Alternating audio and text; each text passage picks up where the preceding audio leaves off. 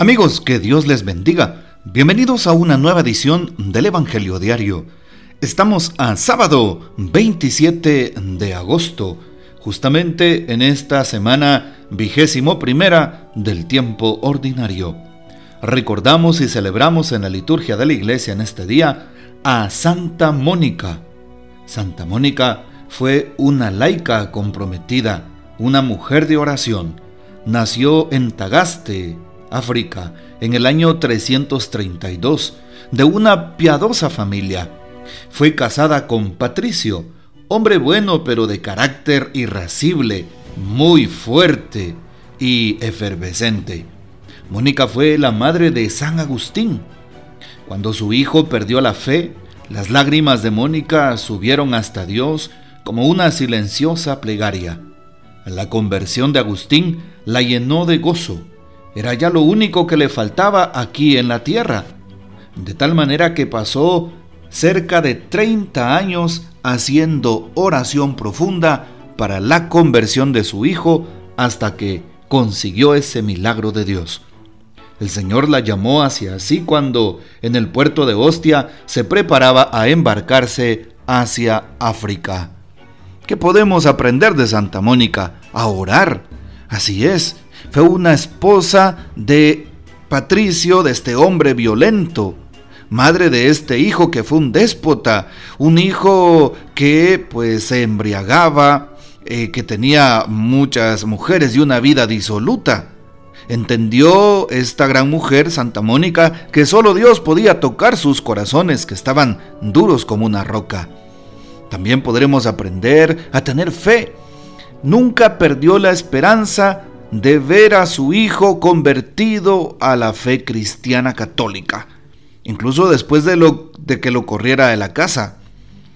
También aprendemos de ella a perseverar, nunca dejó de orar, de rezar por la conversión de su familia, de su esposo Patricio, de su hijo Agustín.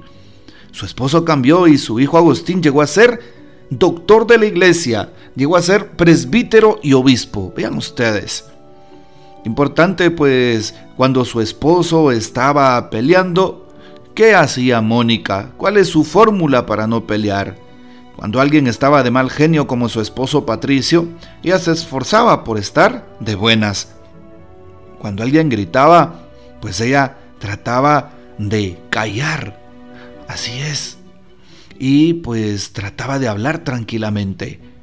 Y cuando alguien quería pelear, pues ella trataba de evitarlo, sobre todo con su esposo, pues recordaba que para pelear se necesitan dos personas. Pidamos pues la poderosa intercesión de Santa Mónica. Y hoy, precisamente en esta fiesta, una invitación para todas aquellas madres que todavía eh, ven que su hijo está en pecado, que su hijo tiene un corazón duro, que su hijo pues todavía es rebelde en su corazón. Mónica pasó muchos años orando, así que no dejes de orar por aquella persona por la cual le pides a Dios y por su conversión. Ya llegará la respuesta de Dios a tu vida y al corazón de aquella persona por la cual estás pidiendo. Lo importante es no perder la fe. Para el día de hoy tomamos el texto bíblico de San Mateo capítulo 25 versículos del 14 al 30. En aquel tiempo Jesús dijo a sus discípulos esta parábola. El reino de los cielos se parece también a un hombre que iba a salir de viaje a tierras lejanas. Llamó a sus servidores de confianza y les encargó sus bienes. A uno le dio cinco millones, a otro dos y a un tercero uno, según la capacidad de cada uno, y luego se fue.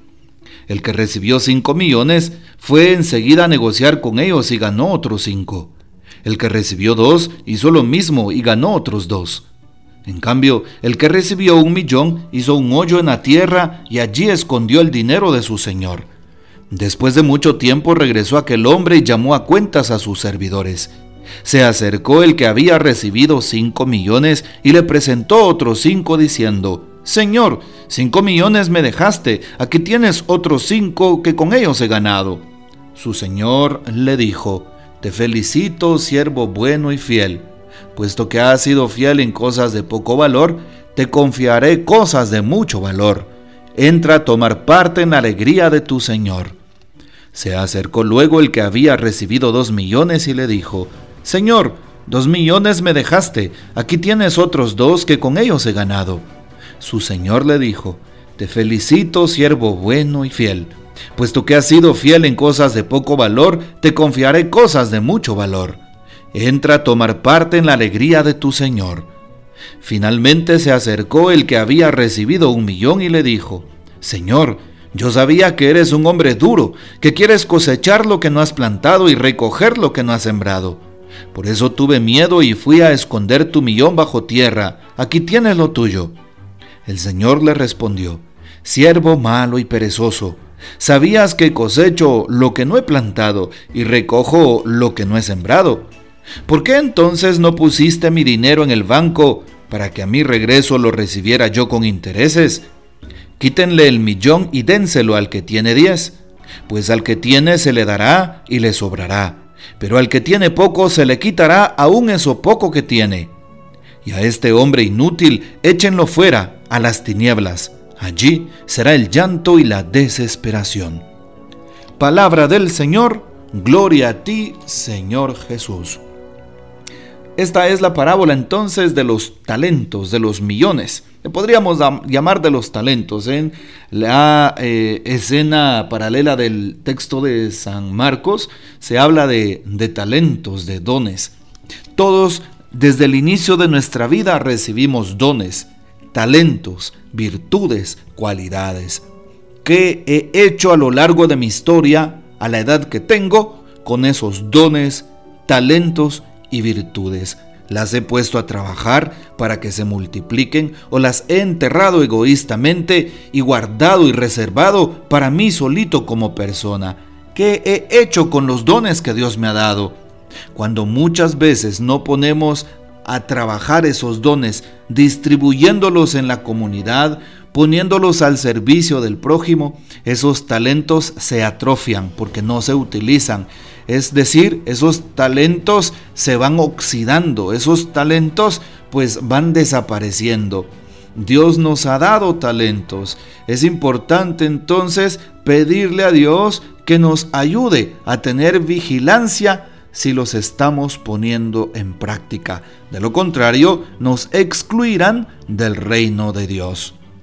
Y por eso hoy se nos habla de ese talento, de esas cifras. 5 millones, 2 millones, 1 millón.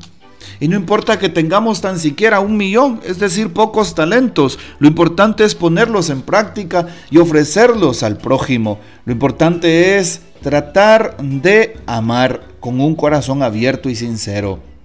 Y no obstinarnos, ¿sí? En decir no quiero y con el orgullo decir no puedo. Al contrario, cuando vayamos a abrir el corazón para servir al prójimo, hacerlo con alegría y con disposición, sin egoísmo, sin temor que paraliza y sin inseguridades, sino todo lo contrario, sabiendo que podemos fructificar y fortalecer los bienes que hemos recibido. Ahí está el secreto de la riqueza en el reino, de poner a trabajar los dones que yo he recibido. Así es.